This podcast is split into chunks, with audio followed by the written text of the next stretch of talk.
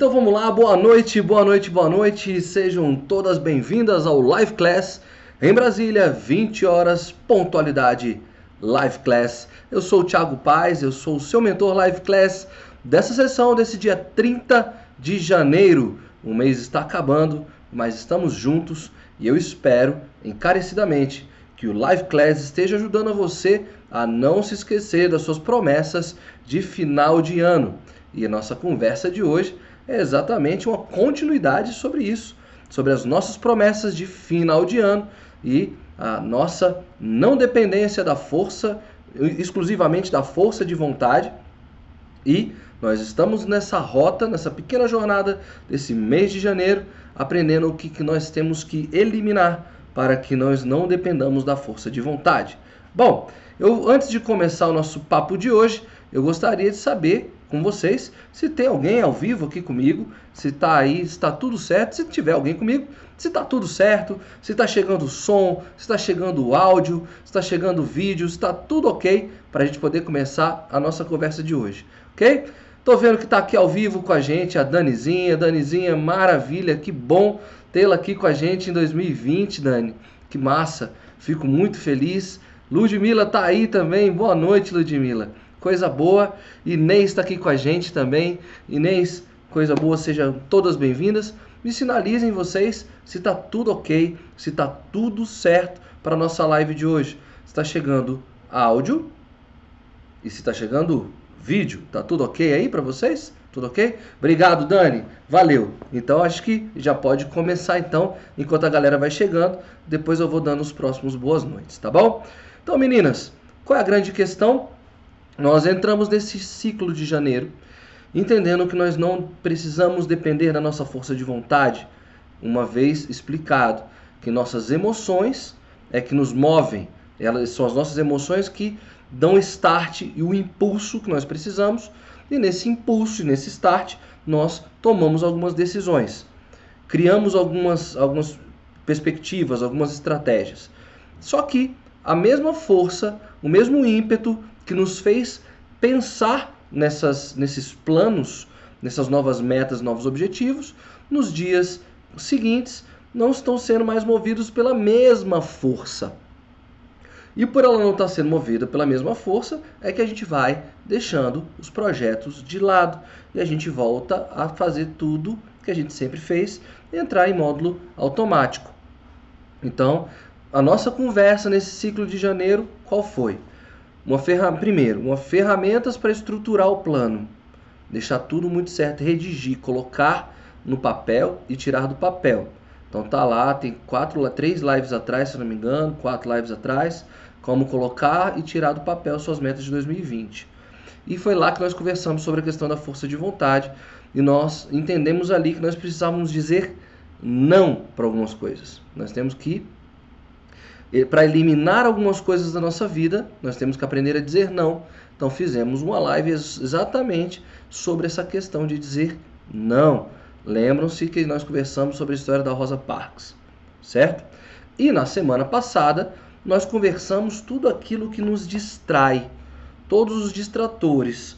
Nós vimos que os principais vilões da distração ah, são as, as novas tecnologias, principalmente os aparelhos digitais, são os maiores vilões, mas não são os únicos vilões. Então a gente aprendeu a observar melhor tudo aquilo que tira nossa concentração, nosso foco, né? Para que a gente aprenda a dizer não para essas coisas, para que a gente tenha mais é, propósito, concentração e sentido.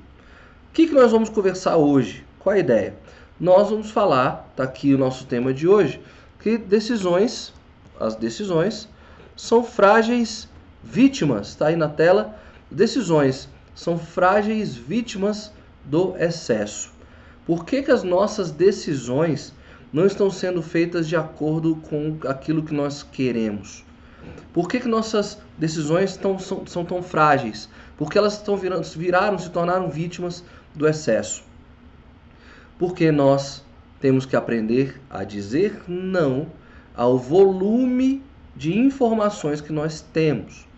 É, parece igual, mas não é igual. Porque aqui eu vou falar de todas as informações no sentido geral, não só informações ah, de tecnologia, mas as informações do nosso dia a dia.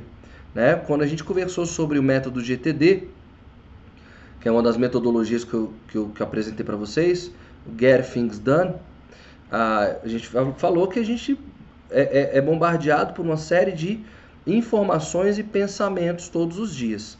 Né? E a gente viu como filtrar aquilo ali direitinho, fazer uma peneira e filtrar. Só que a gente vai entender o processo mental de como as nossas decisões têm sido tomadas a partir do volume de informações que nós recebemos. Então, o nosso papo de hoje é esse: saber o que, tá, o que, que acontece na, nosso, nosso, na nossa mente quando esse bombardeio, esse volume de informações nos permeia e que tipo de decisão está acontecendo.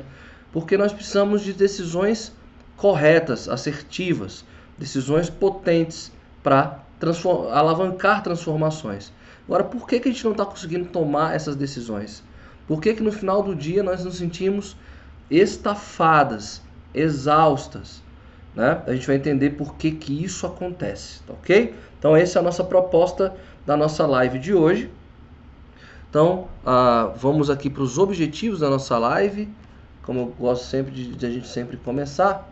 Então, estão aqui os nossos três objetivos de hoje, tá? Ah, existem, como eu falei, uma série de decisões que você toma diariamente de forma automática. Entenda, então, a gente vai trabalhar hoje um conceito chamado satisfixing. Depois eu vou, vou explicar hoje isso para vocês, que ajuda a gente entender um pouco o comportamento e os efeitos colaterais, os benefícios de entender como é que a nossa mente lida com as decisões, tá?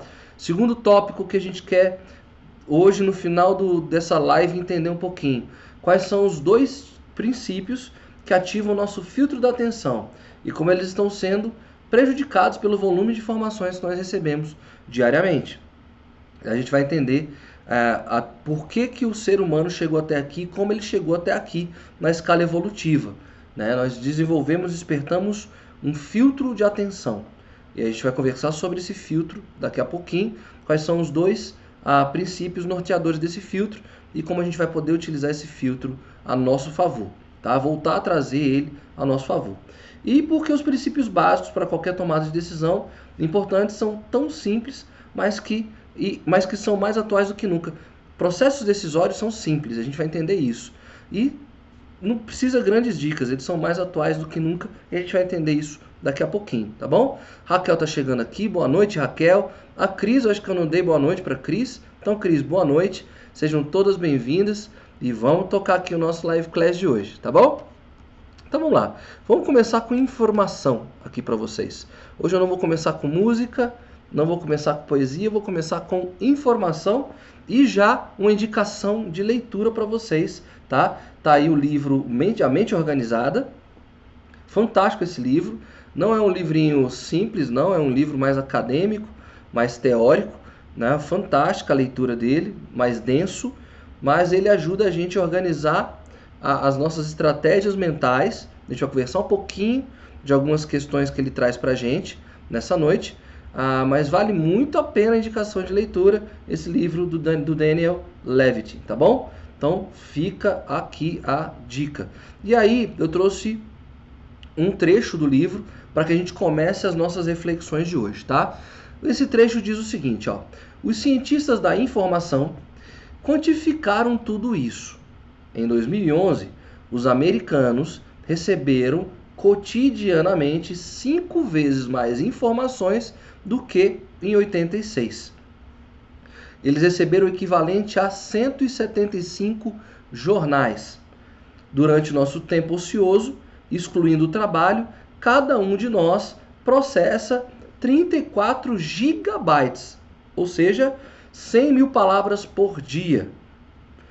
As 21.274 estações de TV no mundo produzem 85 mil horas de programação original diariamente, enquanto assistimos a uma média de 5 horas de TV por dia, o equivalente a 20 gigas de imagem, de áudio e de vídeo. Isso sem contar com o YouTube, que faz upload de 6 mil horas de vídeo a cada hora. E os jogos de computador? Eles consomem mais bits do que todo o resto da mídia junto, inclusive DVDs, TVs, livros, revistas e a própria internet. Olha só o tamanho da salada, da sopa de informação a qual nós estamos imersos, né? Vem falando isso, mas isso aqui é sobre uma outra perspectiva. A nossa mente não foi é, ela a, a, a, o mesmo o mesmo processo que o ser humano evoluiu, né? Só que muito rápido dentro de um prazo, o processo evolutivo da readaptação mental ele é mais longo. Então nós não, não estamos preparados e prontos na, fisiologicamente falando, a estrutura cerebral, anatomicamente, fisiologicamente, a gente não conseguiu ainda dar os passos evolutivos para nossa mente dar conta disso. Nós processamos muito da, muitos dados por dia? Sim. Voluntariamente e involuntariamente. Depois a gente vai conversar sobre isso. Né? Vocês sabem, a divisão cerebral é muito simples. Tem um lado que nós é, é, remetemos a um lado racional e a um lado não racional, que é do subconsciente, né? dentro dessa estrutura lógica. E já falei aqui em várias lives que nosso subconsciente absorve informações de maneira muito mais rápida, muito mais dinâmica, coisa que a gente não dá atenção de forma muito mais ágil do que o nosso lado consciente. Então, nosso volume, o bombardeio, a metralhadora de informações que a gente recebe está aí no livro do Daniel, do, do, é, do Daniel, que é incrível. A gente não chegou a um processo evolutivo para adaptar a essa questão. Então, é nesse, é nessa sopa de informações que a gente vive. Não só essas informações, vem aqui agora também a nossa, nossa série de questões e problemas que nós temos que lidar todos os dias. Pequenas decisões que têm que ser tomadas todos os dias. Por exemplo, saber que rota tomar para ir para o trabalho. Saber o que, que vai escolher para as três refeições do dia, o que, que vai se alimentar, vai comer. É, saber qual a melhor é, qual o melhor livro escolher numa livraria, qual filme vai assistir, ah, qual o ônibus, a melhor linha de ônibus, qual o melhor horário para pegar, resolver problemas dos filhos. Enfim, nós temos essa série de informações que nós recebemos e uma série de decisões do dia, da prática, da lida do dia. Então é muita informação. E é nisso tudo que a gente está imerso e às vezes um pouquinho perdido. Eu antes de ver aqui o que a Dani está trazendo, Vamos entender como é que a, vamos voltar a lembrar como é que a gente trabalha os nossos processos decisórios. Isso dentro de uma lógica. E nós vamos ver como é que esse volume de informações faz, faz uma bagunça nas nossas cabeças. Olha como é que isso bagunça nossas cabeças. E que aí é o, o, o, termo que a gente vai trabalhar hoje, que é o satisfixing, tá? Que eu vou explicar para vocês. Mas vamos lá. Uh, lembra da live? Eu trabalhei numa live no ano passado sobre que as nossas decisões, a primeiro momento, são facilitadas por, por uma análise técnica. Tá? Se a gente pode fazer a decisão de, de para avaliar é, conceitos técnicos, é, grandezas métricas palpáveis, as nossas decisões são muito mais fáceis de serem tomadas. Vamos lá, para vocês entenderem o que eu estou querendo dizer, lembrarem o que eu estou querendo dizer eu boto vocês diante de duas malas. Malas. E aí vocês vão e eu vou perguntar para vocês qual é a mais pesada. Então, a gente vai fazer uma avaliação técnica. Vocês vão olhar o volume, o tamanho das malas e podem inferir, sugerir alguma coisa pelo tamanho, né? Pelo tamanho, ah, acho que aquela ali é mais pesada por pelo tamanho, ela é maior. Só que aí tem um outro padrão, um outro, um outro, um outro parâmetro, que é, ah, não sei o que, que tem dentro das malas. Então eu preciso sentir o peso das malas. E aí, uma vez sentindo, independente do volume, você sabe qual é a mala mais pesada ou não. Então, são, são decisões baseadas em critérios é, técnicos, nos ajudam a fazer uma escolha. Então, é, trazendo para a nossa realidade, quando a gente vai, é, de repente, analisar dois carros ah, do, com a mesma potência e da mesma faixa de preço. Né? Você vai analisar as questões técnicas, os laudos técnicos do carro, dos carros, e vai fazer uma escolha técnica, né? mais tranquila e mais fácil de ser feita. Na opinião dos compradores, enfim, estava fácil, porque foi só avaliar questões técnicas. Só que nós somos complexos, nós temos outras variáveis e tem algumas decisões que não são só tomadas por padrões técnicos. Vamos pensar, por exemplo, emprego. Nova, duas novas oportunidades de emprego surgiram para você. Você vai analisar tecnicamente os dois empregos. E aí vão colocar da seguinte maneira: os salários são compatíveis, são próximos os locais de trabalho, são duas empresas conceituadas no mercado, são empresas que vão te colocar nas funções que você queria. E agora? Os padrões estão todos iguais. Então vem variáveis subjetivas. São variáveis nossas, né? Ah, eu vou escolher essa empresa, já que está tudo muito bem desenhado, eu vou escolher essa empresa pela minha história de vida. Desde que eu me entendo por gente, essa empresa existe e eu sempre quis trabalhar nessa empresa. Então, foi um critério seu, subjetivo, dado que os dados técnicos estavam iguais. Não tem um problema.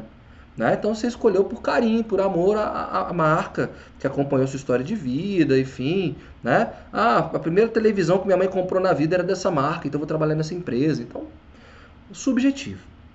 Agora, tem às vezes esse subjetivo é, é o que traz muito conflito para nós também. Né? Ah, eu vou pelo coração porque a minha mãe teve a primeira televisão dessa marca, mas essa marca já não é grande há muito tempo porque agora eu gosto muito é, do layout que foi feito, o escritório da empresa B. E aí já começa as dificuldades, sendo que os padrões técnicos estão todos iguais. Terceira questão sobre as escolhas. Das dificuldades, nós fazemos algumas escolhas. Ou seja, fazer escolha já é delicado, ainda mais no mar de informações, que a gente ainda vai chegar. Mas, ó, você vai no médico, ele fez uma série de exames e tal, nananã, conversou com você e falou: olha, você está com uma questão de saúde e nós precisamos tomar uma providência, uma intervenção médica. Só que é, meu papel aqui hoje não é te dar o tratamento, eu vou te dar duas linhas terapêuticas, duas linhas de, de, de tratamento, duas linhas de terapia, duas linhas, ah, duas alternativas para a gente sanar esse, essa questão para você, esse problema.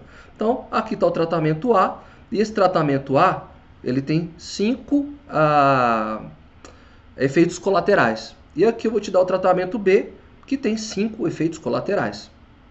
E agora? O que, que você vai fazer? Você vai olhar para o médico falar, e o senhor? O senhor faria qual desses dois aí? E aí o médico fala, olha, como tem é, efeitos colaterais, eu não tenho como escolher por você. Eu só tenho que dizer para a minha função enquanto médico é te apresentar as duas possibilidades e te mostrar as cinco consequências, os efeitos colaterais. A decisão é sua, não cabe a mim. Mas você é o especialista. Eu preciso da sua referência. Eu preciso que você escolha por mim qual o melhor tratamento. E ele, como especialista, com a ética dele, falar: Eu não posso escolher isso por você. Você que vai escolher. A escolha é sua. Então a gente, às vezes, precisa de um especialista para nos ajudar a tomar uma decisão, fazer uma escolha, mas esse especialista nos deixa ali, a, na, nas mãos. Ali. Ele não pode tomar uma decisão que fala alto a sua vida. Assim como nós, por exemplo, que estudamos coach, mentoria, counseling, enfim, aconselhamento, eu não posso nunca chegar para vocês e dizer faça assim. É irresponsabilidade da minha parte. Né? Eu não posso dizer agora, eu posso te apresentar uma série de possibilidades e caminhos para que você possa escolher. Então assim, então para que eu estou procurando um especialista? Fica assim. Então para que que você serve? Eu tô sirvo exatamente para te mostrar os caminhos. Então, esse, essas são as dificuldades naturais das decisões. E aí, tudo isso nos causa três questões. Quais são as consequências disso? A primeira é a paralisia. Nós fomos chocados. E agora, vou fazer o quê? Estou perdido. Perdido, não sei o que fazer. A gente trava, a gente paralisa, né? A gente não sabe, ah, é tanta possibilidade, é, é A ou B, e tem tantas consequências, ah, quer saber não fazer nada. Paralisa, trava, fica com medo. Vem aí o medo. Cuidado, né? é uma consequência. Bom, vem também às vezes o arrependimento. Você fez escolhas a partir de questões é, subjetivas, junto com técnica, junto com especialista. Você fez uma escolha, não era nada daquilo que você você tinha pensado. Isso é outra, outra, outra questão. E a outra que a gente sempre conversa muito é a nossa barra de expectativas, né? Então, assim, a escolha ficou aquém do que aquilo que a gente pensava. Então, tá aqui o nosso gap, tá aqui o nosso gargalo, expectativas. Nós ficamos frustrados porque aguardávamos alguma coisa. Então, o que, que eu quero dizer com tudo isso? Decidir por si só já é uma arte, já é um ofício é, nobre, delicado e muito responsável. E decidir sem ter forças para decidir. Como é que isso, como é que a gente dá conta disso? Decidir sem saber, pra, é, sem ter a força necessária. É isso que a gente vai conversar agora, tá? Então, deixa eu pegar aqui, vou ver as contribuições de vocês e a gente já volta para cá para a gente entender aonde nossa força vai se drenando, onde é que ela vai indo embora e vamos conversar sobre isso. Como é que é fazer escolhas a partir ah, da, dessa questão do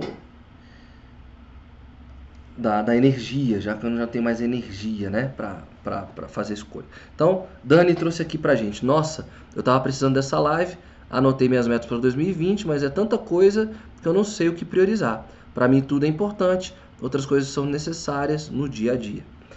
Ah, estabelecimento de critérios, Dani. Eu acho que no final dessa live, se eu entender que eu não consegui te dar essa resposta, a gente fala um pouquinho sobre as prioridades, tá? Você vai entender. Esse conceito de set fixing ajuda a gente a entender as nossas prioridades, tá?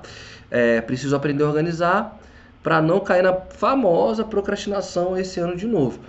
Estamos em janeiro, dia 30 de janeiro, quer dizer, tá acabando, né? Dia 30 já, daqui a 4 horas, fim do dia. Mas aí, como é que eu vou fazer a pergunta para vocês?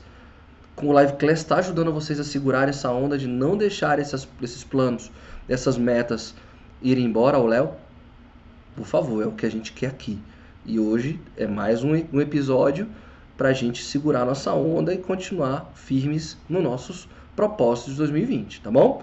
Então, e a Laís traz aqui para a gente o seguinte: Olá, boa noite, saudades de todos, saudades também, Laís, maravilha.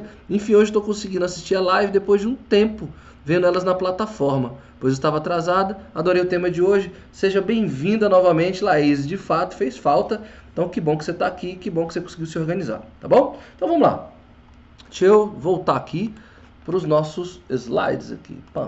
Bom, esse conceito que eu vou trabalhar com vocês agora. Eu, era para estar tá na tela e não está. Deixa deixa eu voltar para cá.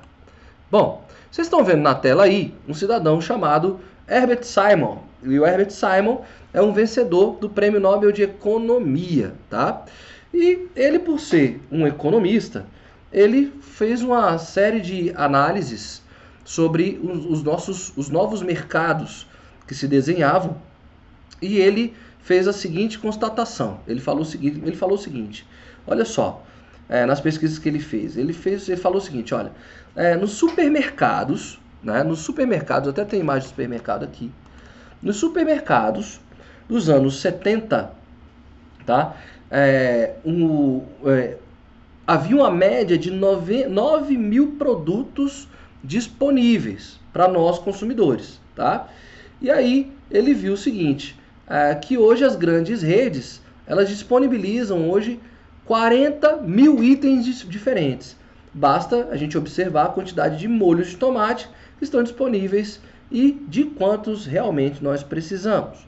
Então, a gente está fugindo um pouco daquela perspectiva da, só da informação tecnológica, mas do volume de escolhas e possibilidades de escolhas que nós temos. É, como a gente não está indo ao vivo aqui, o Live Class é só um grupo restrito, eu posso falar. O que, que acontece? Eu uh, vou comprar calça jeans, aqui em Brasília tem uma loja, acho que é uma rede nacional, é, chamada Taco, Taco Jeans, né?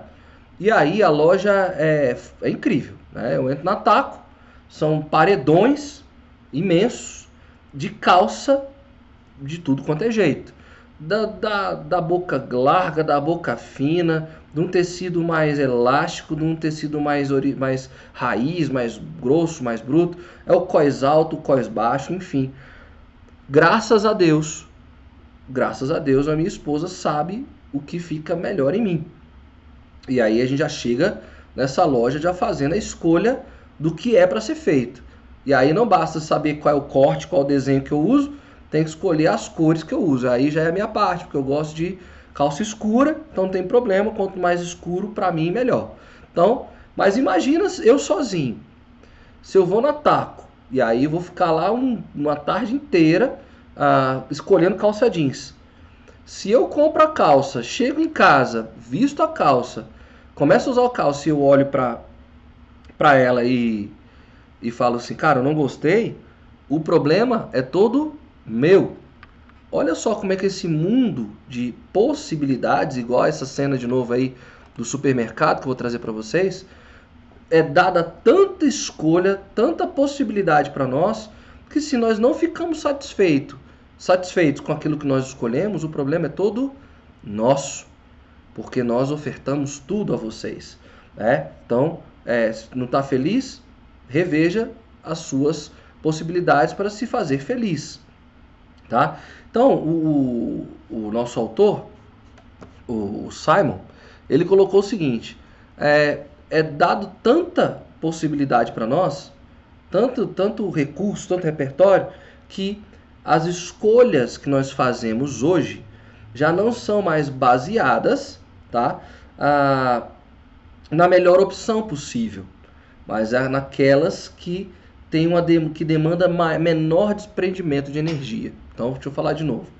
O que o Simon colocou nesse termo de satisfixing, que está aí, é o seguinte: nós muitas decisões das nossas vidas, quando a gente tem que tomar algumas decisões, nós não escolhemos igual aqueles critérios que eu coloquei, que eu coloquei antes para vocês, como a melhor escolha, a melhor possibilidade dadas todas as decisões que nós queríamos. Nós estamos tão esgotados ao final, ao longo dos nossos dias, tão esgotados que nós fazemos uma escolha que vai demandar o menor número de energia. É, e isso é um grande problema. O que, que, ele, que, que o Simon quis dizer? Para para. Imaginem mães. Mães. Tá? Mães acordam cedo, tem as decisões que tem que tomar do dia, né? as ações que tem que tomar, arrumar comida de criança, roupa de escola, material de escola, é, as refeições, vai para trabalho, às vezes tem que cuidar de um ente familiar, tem uma série de coisas que tem que ser, são séries de, de decisões que são tomadas ao longo do dia. Não só isso, é, ela, ela ainda perde tempo ali às vezes com aquelas informações. Gente, os nossos neurônios têm a mesma característica de outras células do nosso corpo. Vão precisar de glicose, açúcar de energia e oxigênio para explodir. Né? Então eles precisam estar alimentados. E quando a gente tem esse número de, de coisas que a gente faz ao longo do dia, queimando energia, e quando a gente acessa redes sociais, a gente está queimando mais energia, chega no final do dia, chega no final do dia, você está de fato estafada. E aí, maridão chega, o filho chega e te faz uma pergunta: Mãe, amanhã eu, tinha, eu tenho que. Ah, eu não fiz o dever de casa, não fiz o dever de casa, e eu não vou apresentar o dever de casa para minha professora amanhã.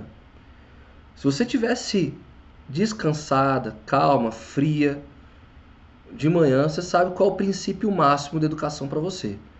A responsabilidade da criança é entregar o dever de casa, isso é ponto-chave para você. Você nunca abriria mão disso. Você faria o moleque fazer a tarefa de casa, a menina fazer a tarefa de casa. Você vai fazer a tarefa de casa. Isso é ponto-chave.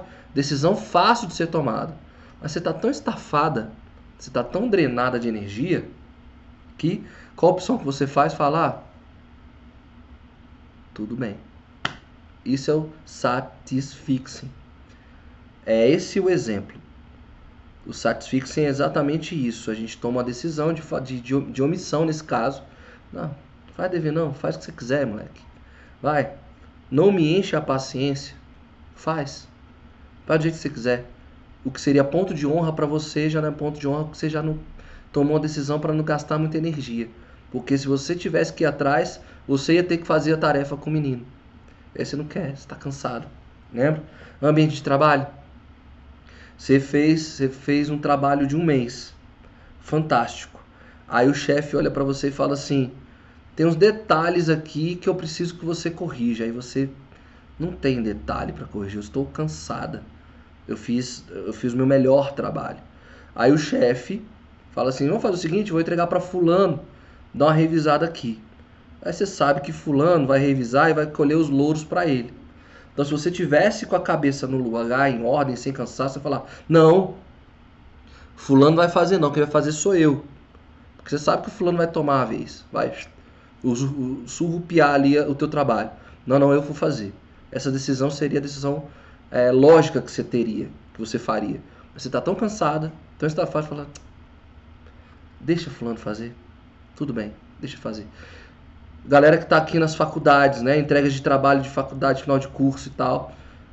Você está lá, você já fez o, o trabalho 300 vezes, você olha e fala, cara, não tem mais o que alterar aqui. E aí o coordenador, o seu orientador de trabalho fala, cara, não, tenho que alterar. Você fala, não, velho, tem não. Tá boa, eu vou mudar só essa linha aqui e deixa pra lá. Então, isso é o satisfixing. Conseguir fazer entender como é que as nossas decisões estão sendo vítimas do excesso?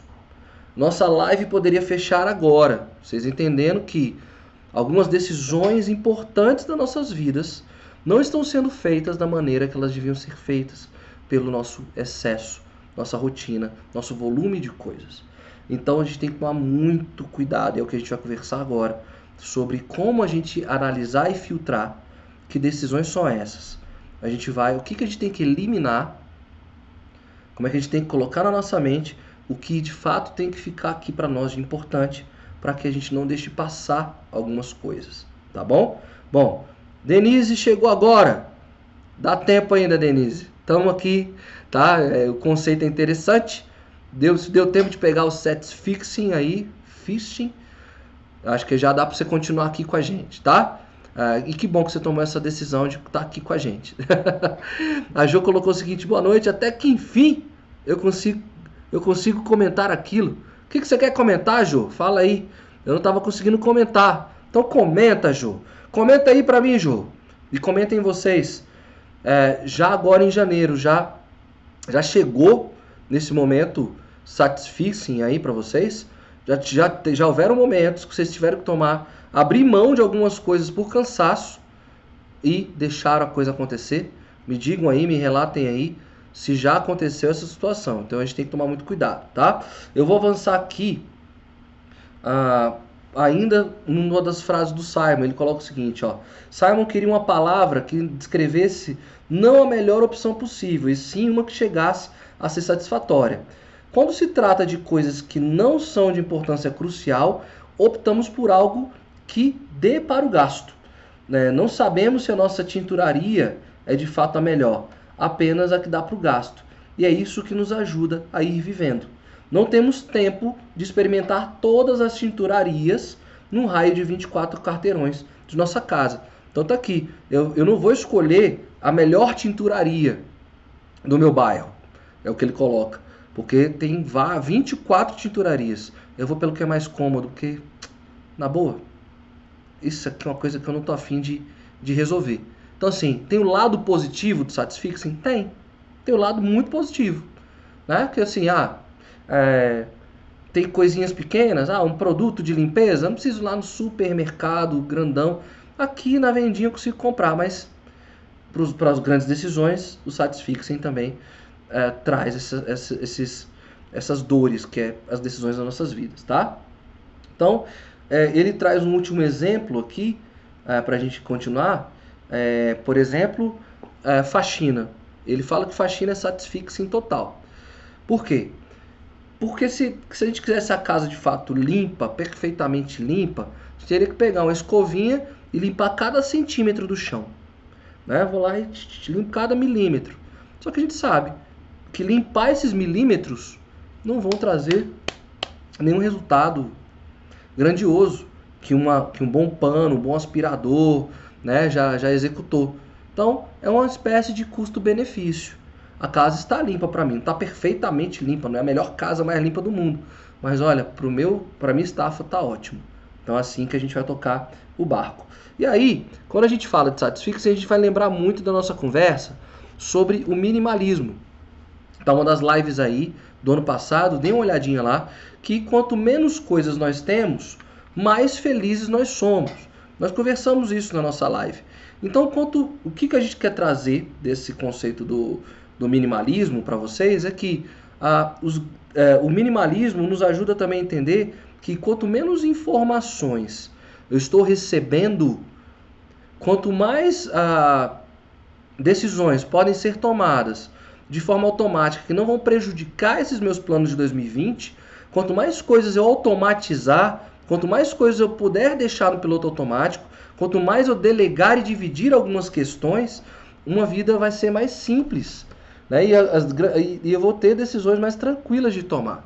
E aí eu estou trazendo aqui a imagem dele, do Ken Reeves, que quando a gente fala de escolhas e decisões, a gente não vai nunca se esquecer do Matrix, né? E no Matrix é, é um filme que coloca as pílulas das escolhas, gente já conversou sobre isso, mas o Ken Reeves adotou uma vida mais minimalista. Então, não é de surpreender que você encontre o Ken Reeves, né? Aí nos metrôs de Nova York, né? Da cidade lá, acho que é Nova York que ele mora. Então a galera bate fotos mesmo e ele coloca assim, olha, é possível sermos mais felizes tendo que cuidar menos de nossos distratores. Então o Ken Reeves ele faz uma opção de não ter carro, ele faz uma opção de não ter grandes ah, joias, grandes eh, coisas de valor, porque são preocupações a menos. São coisas a menos que facilitam as opções dele, os entendimentos dele. Então, ah, vamos pensar dessa, nessa seguinte perspectiva, gente.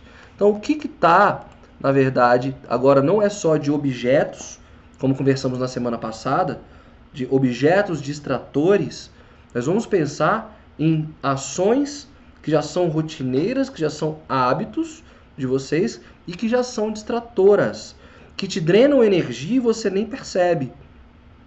Você já está tomando essas decisões de maneira tão automática que você nem percebe. Tá? Então eu vou falar com vocês uma, uma situação bem particular que, que a gente fez um pacto, eu, minha filha e minha esposa. Na verdade, não. É, elas tomaram as decisões delas. Elas tomaram a decisão de 2020 não tomar refrigerante. Então minha filha, e elas nem tinham conversado sobre isso. Então minha filha mandou um WhatsApp para mim e falou: "Pai, não vou tomar refrigerante esse ano". Falei: "Ó, ótimo, no que eu puder te ajudar, vou tentar". Minha esposa também, chegou, não vou tomar refrigerante esse ano. Falei, cara, que massa, que bom. As duas vão poder me ajudar, porque aí eu já não tomo mais refrigerante. Ótimo, né? Por quê? O refrigerante, é, pra, já para minha esposa, eu posso dizer que já era automático. Era cada refeição refrigerante. Minha filha também, ela, ela estuda na escola e morava na frente de um fast food, desses grandões, o McDonald's. Então, para minha filha era automático, pá, refrigerante. O que, que aconteceu? Elas conseguiram tomar a decisão delas, seguras. Então, dia 30 de janeiro, parabéns às duas, porque elas conseguiram. Para mim, já é uma decisão automática. Algumas refeições pedem uma Coca-Cola. Para mim, é automático. Algumas refeições pedem Coca-Cola. Uma pizza calabresa me pede uma Coca-Cola. Um cachorro quente me pede Coca-Cola. Então tem algumas coisas que assim, automaticamente eu vou para Coca-Cola. Então eu não tive esse controle. Agora, como é que eu faço para automatizar isso? Né? Então, a gente está criando algumas estratégias, elas já conseguiram as estratégias dela. Né? Minha filha vai para o suco, ela gosta de suco. Então ela pediu suco, então ela automatizou suco. Então ela criou um gatilho, Coca-Cola, suco. E a minha esposa aprendeu a tomar água com limão. Então, quando a gente chega nos restaurantes, eu, automaticamente eu peço Coca-Cola automaticamente. Mas aí quando elas me olham meio torto, tá bom, um chá, traz um chá. E elas já pedem a água, e elas já pedem o suquinho delas. Então, tem umas coisas automáticas que nos prejudicam, e a gente tem que começar a observar essas coisas automáticas que nos prejudicam, tá? Porque uma decisão hoje, eu tô, a minha decisão hoje de tomar Coca-Cola traz um prejuízo para mim no futuro, tá? Então, que situações são essas que a gente tem tomado hoje e que estão nos prejudicando no futuro, tá bom? Eu vi que o grupo deu uma movimentada aqui e eu vou olhar o que está acontecendo aqui, gente. adoro. Adoro quando o grupo dá uma bombada. Vamos ver. Vamos ver o que a gente tem aqui. Eliana dando, dando saudações. Saudações, Eliana, boa noite. É... Laís colocou o seguinte, ó. São tantas coisas para decidir na nossa vida diária que realmente ficamos perdidas. É isso mesmo, Laís. É exatamente o que a gente está conversando. E não só as decisões difíceis de serem tomadas, E a gente tem que tomar cuidado ainda com as decisões automáticas, que a gente não está nem vendo, está sendo tomado. E essas decisões automáticas nos cansam e fragilizam as grandes decisões. É esse o cerne de hoje, da nossa live de hoje. Então, esse cuidado que a gente tem que ter, tá bom? A Denise colocou o seguinte: olha, eu penso muito nisso. Morar em casa pequena é menos trabalho para limpar. Fechou, casa menor, né? Então, quantas famílias brasileiras, a gente, pelo menos aqui em Brasília, a gente é de uma época que as famílias eram um pouco maiores, né? Cada casal tinha de três a quatro filhos, moravam em grandes casas, grandes mansões, e aí os filhos saem de casa e as casas ficam vazias. Então, ah, essa coisa da, da, da casa menor, do, do cuidado, da, das preocupações, amortizam, diminuem. Exato. Então, olha, você está eliminando algumas decisões que você tem que tomar. Uma decisão grande, mudar o tamanho da casa, já te eliminou uma série de outras pequenas decisões automáticas. Para para pensar nisso aí. É isso mesmo, tá? Jô colocou o seguinte: esse é o problema do leque grande de opções que temos hoje em dia. Nós não temos tempo para estar tá checando tudo, verificando tudo uh, todas ou pelo menos a maioria delas, né? Nós temos que filtrar sempre, isso cansa. Exatamente isso, Jô pegou o cerne, então o que, que nós temos que fazer exatamente para eliminar essas coisas que já estão no automático, reduzir ao máximo esse número louco de decisões que nós temos que tomar todos os dias, tá? Por isso, o tema da nossa live de hoje.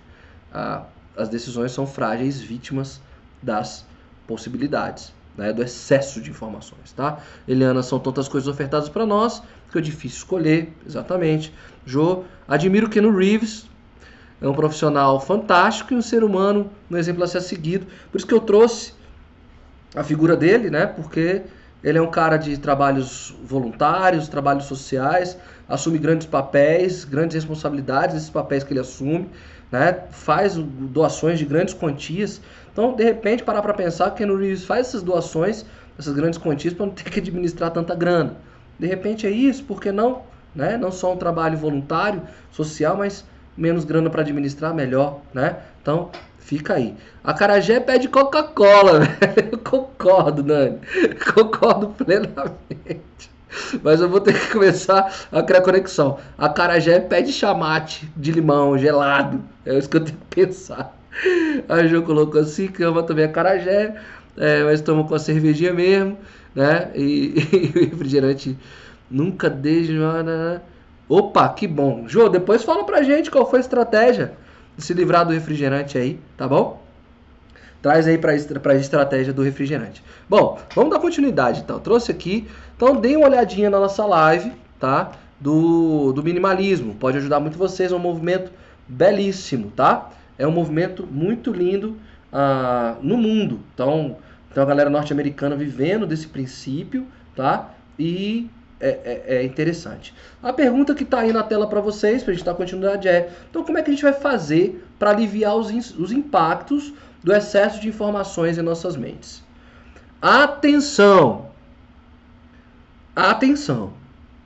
Pronto, essa é a resposta. tá? A resposta da nossa pergunta é essa, tá? Então tá aqui, ó. Como fazer para aliviar os impactos do excesso de informações em nossas mentes é estar pleno. Atenção, a atenção é a nossa resposta. Tá? Então, não é à toa que nós também sempre conversamos sobre a, a, as questões temporais. Tá? Então, deixa eu voltar aqui para cá. E não é à toa que hoje a gente trabalha muito na, na perspectiva do agora esteja aqui. Por quê? Isso não é novidade para vocês. O passado, o passado é o grande causador de depressão. Por quê? Nós não podemos, nós não temos controle nem poder sobre ele. Nós queremos resgatar aquelas experiências, aquelas vivências. E aquilo ali nos causa saudosismo e pensamentos, carga negativa, tá? E o futuro ele é o grande potencializador das nossas ansiedades.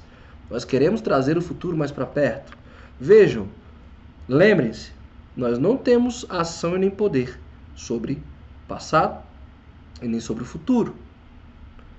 Nós nos perdemos querendo tomar decisões fundamentadas no passado e tomamos decisões para querer adiantar o futuro. Então a atenção plena no que nós estamos fazendo neste momento é a grande resposta para aliviar um pouco esse excesso de coisas que nós recebemos. O que, que nós temos controle? Nós temos controle sobre o agora. Sobre o agora nós temos controle. Sobre o passado, sobre o futuro nós não temos. Mas Tiago, a gente está aqui projetando o futuro? Sim. Mas qual é a forma que nós estamos projetando o futuro? Deixando tudo muito pronto para que nós tenhamos um desenho, um pré-desenho do que nós queremos dele de forma gradual. Então, assim, se eu tenho que ganhar maratona, se eu, tenho, se eu tenho que subir a escadaria, se eu quero chegar no final da escadaria, eu sei que é um degrau de cada vez. O que nós fazemos aqui é preparar os degraus para chegar no final da escadaria. Nós nunca falamos para vocês pensarem sempre na escadaria.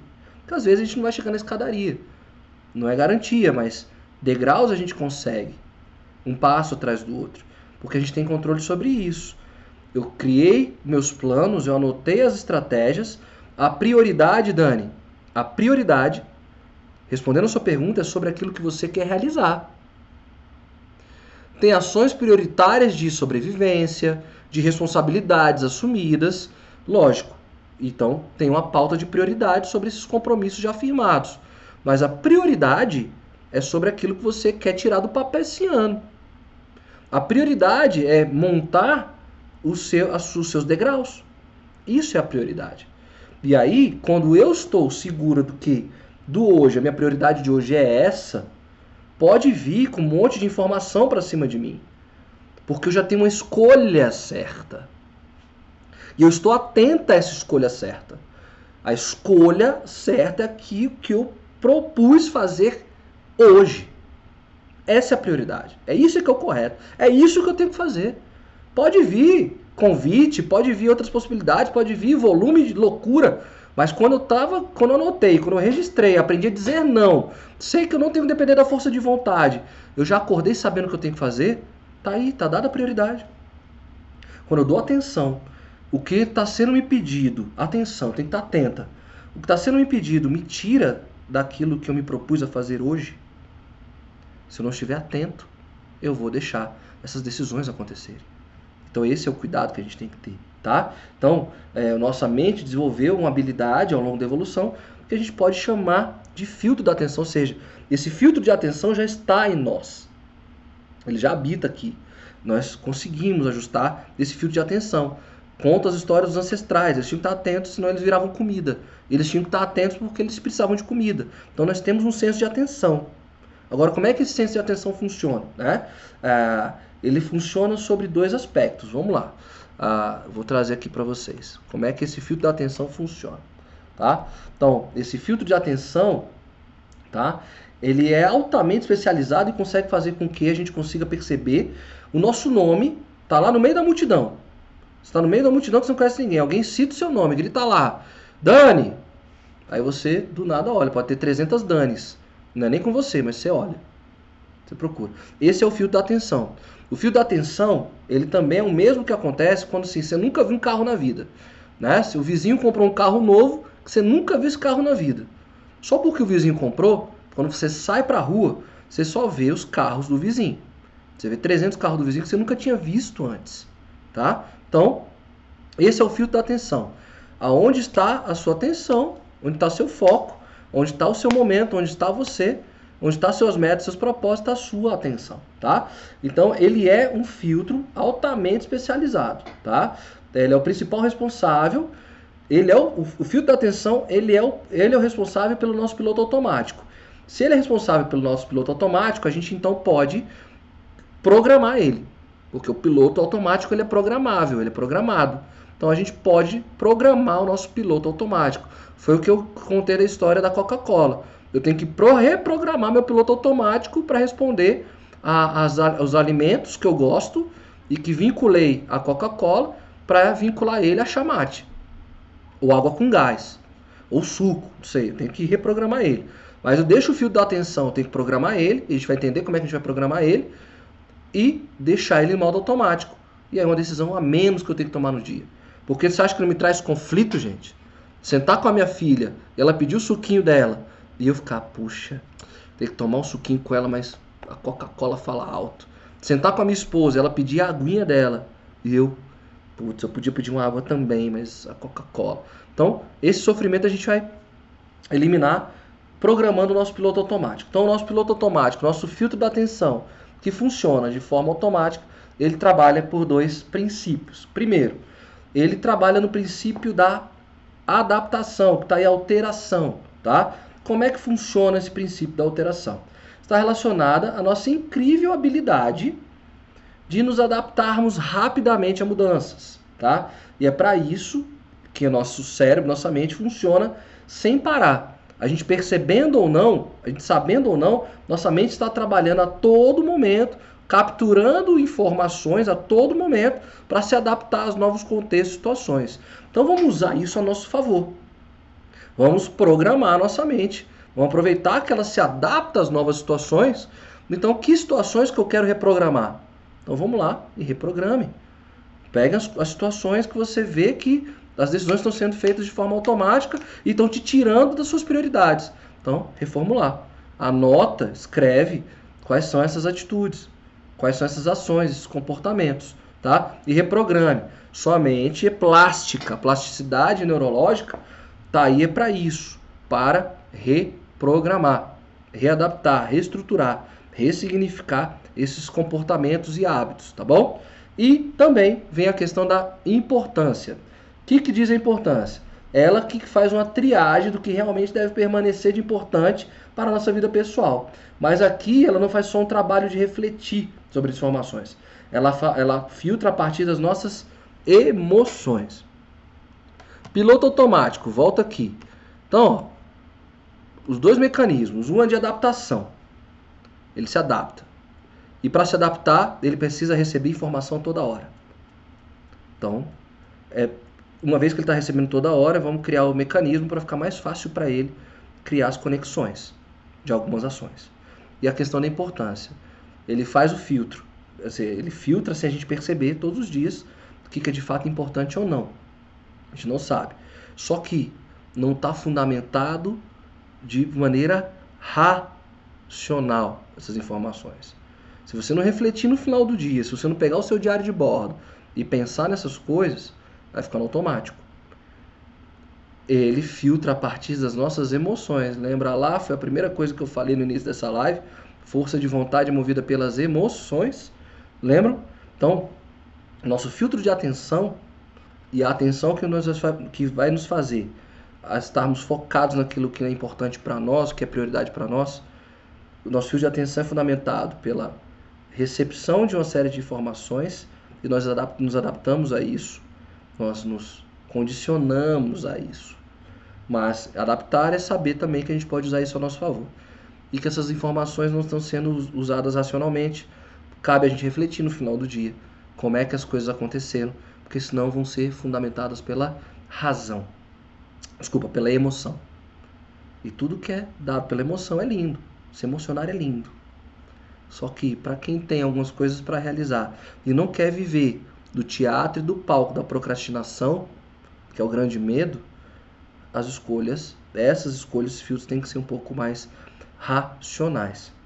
Conseguimos chegar ao entendimento? É isso? Vou ler aqui ah, o que, que vocês estão me trazendo aqui. Acho que ainda tem mais alguma coisa aqui para refletir. Ah, tem. Tem mais duas coisas. Então, Thiago, ah, a, a Jo trouxe o seguinte: o problema é que quando o seu objetivo, seu sonho depende de mais alguém para se tornar real, isso é um grande desafio, pois temos controle sobre nós, mas sobre o outro nós não temos. Como agir nesse caso? Ótima pergunta, Jo. Só vou concluir o que, que a gente vai fazer então para administrar e eu vou deixar esse último tempinho para a gente entender como é que é, como é que a gente lida com isso, tá? Então vamos lá. Primeira coisa, não a gente não pode tomar decisões de cabeça quente. Ou seja, eu dei aquele exemplo da, criança que chegou para a mãe e falou que não ia entregar a tarefa de casa para o professor no dia seguinte, sendo que aquele ali era um ponto nevrálgico da, da, da educação. Ó. Respira, sai de perto, faz o famoso conta até 10, lava, passa uma água no rosto, volta. É isso, é o ofício de mãe, não tem para onde correr. Senta e vai fazer a, a, a questão com, com a criança. De cabeça quente aqui também, é só às vezes pelo cansaço, dizer sim para qualquer coisa. Então, muito cuidado. A gente já conversou sobre mindfulness. Tem outra uma live que a gente fez, mente quieta, coração tranquilo, que é, são essas práticas contemplativas que vão ajudar vocês muito nesse sentido de contar até 10 e tomar a decisão mais assertiva do que realmente é importante, tá bom? Essa é a primeira questão. E a segunda questão, eu gosto muito do. Eu coloquei pergunte a si mesmo aqui, mas eu vou trabalhar na perspectiva do advogado do diabo, tá? Eu gosto muito dessa, dessa metáfora do advogado do diabo. Ah, quando eu vou tomar essa decisão, saio e me viro meu vilão. E eu vou perguntar para mim mesmo se, aquela, se está tudo certo para que aquela decisão seja tomada. Então eu faço esse papel de advogado do diabo, porque lembra da história que eu contei para vocês? A igreja, para santificar um padre, trazia esses padres, que eram os advogados do diabo, para questionar de fato a vida desses futuros santos, para ver se eles tinham uma vida limpa, idônea, para ver se eles eram santos. Então, viraram os advogados do diabo, porque eles fazem só perguntas do mal, só maldosos, para detonar, para achar ferida, mesmo a dor e as, as máculas daqueles padres né, que iam ser santificados. Então, ficam essas duas dicas. Jô, respondendo a sua questão, e quando o meu projeto depende de alguém? Então, duas questões. Nós não mudamos ninguém. Nós não mudamos a cabeça de ninguém, tá? Então, é, o que, que eu digo? Uma conversa tem que ser feita com essa pessoa sobre onde você quer chegar, o que você quer realizar e tem que dizer que você é um dos fatores que podem me ajudar. Então tem que ser uma conversa muito franca e verdadeira, não para que essa pessoa tome uma atitude que faça você se transformar, que, que faça a chave virar e as coisas do seu lado se transformarem, mas colocar, deixar claro para ela que ela faz parte do seu projeto. Então aí a verdade tem que falar mais alto, jogo. Não tem conversa. Já conversaram? Eu não sei quem é essa pessoa, né? Tá, que tá muito ainda no alto, né? É, é, eu não sei se é o seu, se é o seu parceiro, se é um chefe, não sei. Mas a sua, a, a sua, a, a seu sonho, o seu projeto tem que estar claro para ele, para essa pessoa. Fulano, eu quero e quero você comigo. Eu quero juntos. Só que a coisa é tão potente dentro de mim que se não for com você, eu vou ter que realizar com alguém, porque é meu. E a hora de ser um pouco vaidosa mesmo, egoísta mesmo, falar, olha, eu dependo de uma ação sua. Então a gente vai ter que rever algumas situações. Então, Jô, não tem jeito. É conversar, é conversa franca mesmo. Trazer essa pessoa para perto, pro lado. Escreve lá pra gente no e-mail, Jô. Tá? Lá no liveclass.gmail.com que aí eu consigo te explicar, entender um pouco melhor o cenário e a gente consegue é, desenhar melhor. Porque se é parceiro, que é o que você está me respondendo aqui, se é parceria, esse projeto é só seu ou projeto do casal? Porque às vezes quando a gente está junto com alguém, a gente tem alguns planos individuais, mas a gente tem planos comuns. E como isso está sendo conversado? Como é que essas decisões estão sendo tomadas? Já que a gente está falando de decisão. Essa decisão está sendo tomada só por você, só por ele, pelos dois. Então como é que a gente arquiteta isso? Tá bom? Mas escreve lá pra gente no e-mail que eu respondo melhor. Tá bom? Gente, 21 horas, passa muito rápido. Na semana que vem nós vamos falar então daquelas pessoas que nós precisamos tirar da nossa rota. São as famosas pessoas tóxicas. Eu já ouvi uma teoria ontem, inclusive, que são as pessoas cinzas. Nós vamos conversar sobre essa galera que está aí, as vampiras energéticas, né, que drenam a nossa energia. A gente precisa conversar sobre elas. Então, na semana que vem, a gente vai fechar esse ciclo do que, que tem que ser eliminado para deixar a nossa vida fluir, tá bom? E aí a gente vai falar de algumas pessoas, sim, que precisam sair da nossa, da nossa órbita, do nosso satélite. Não precisa sair da nossa vida,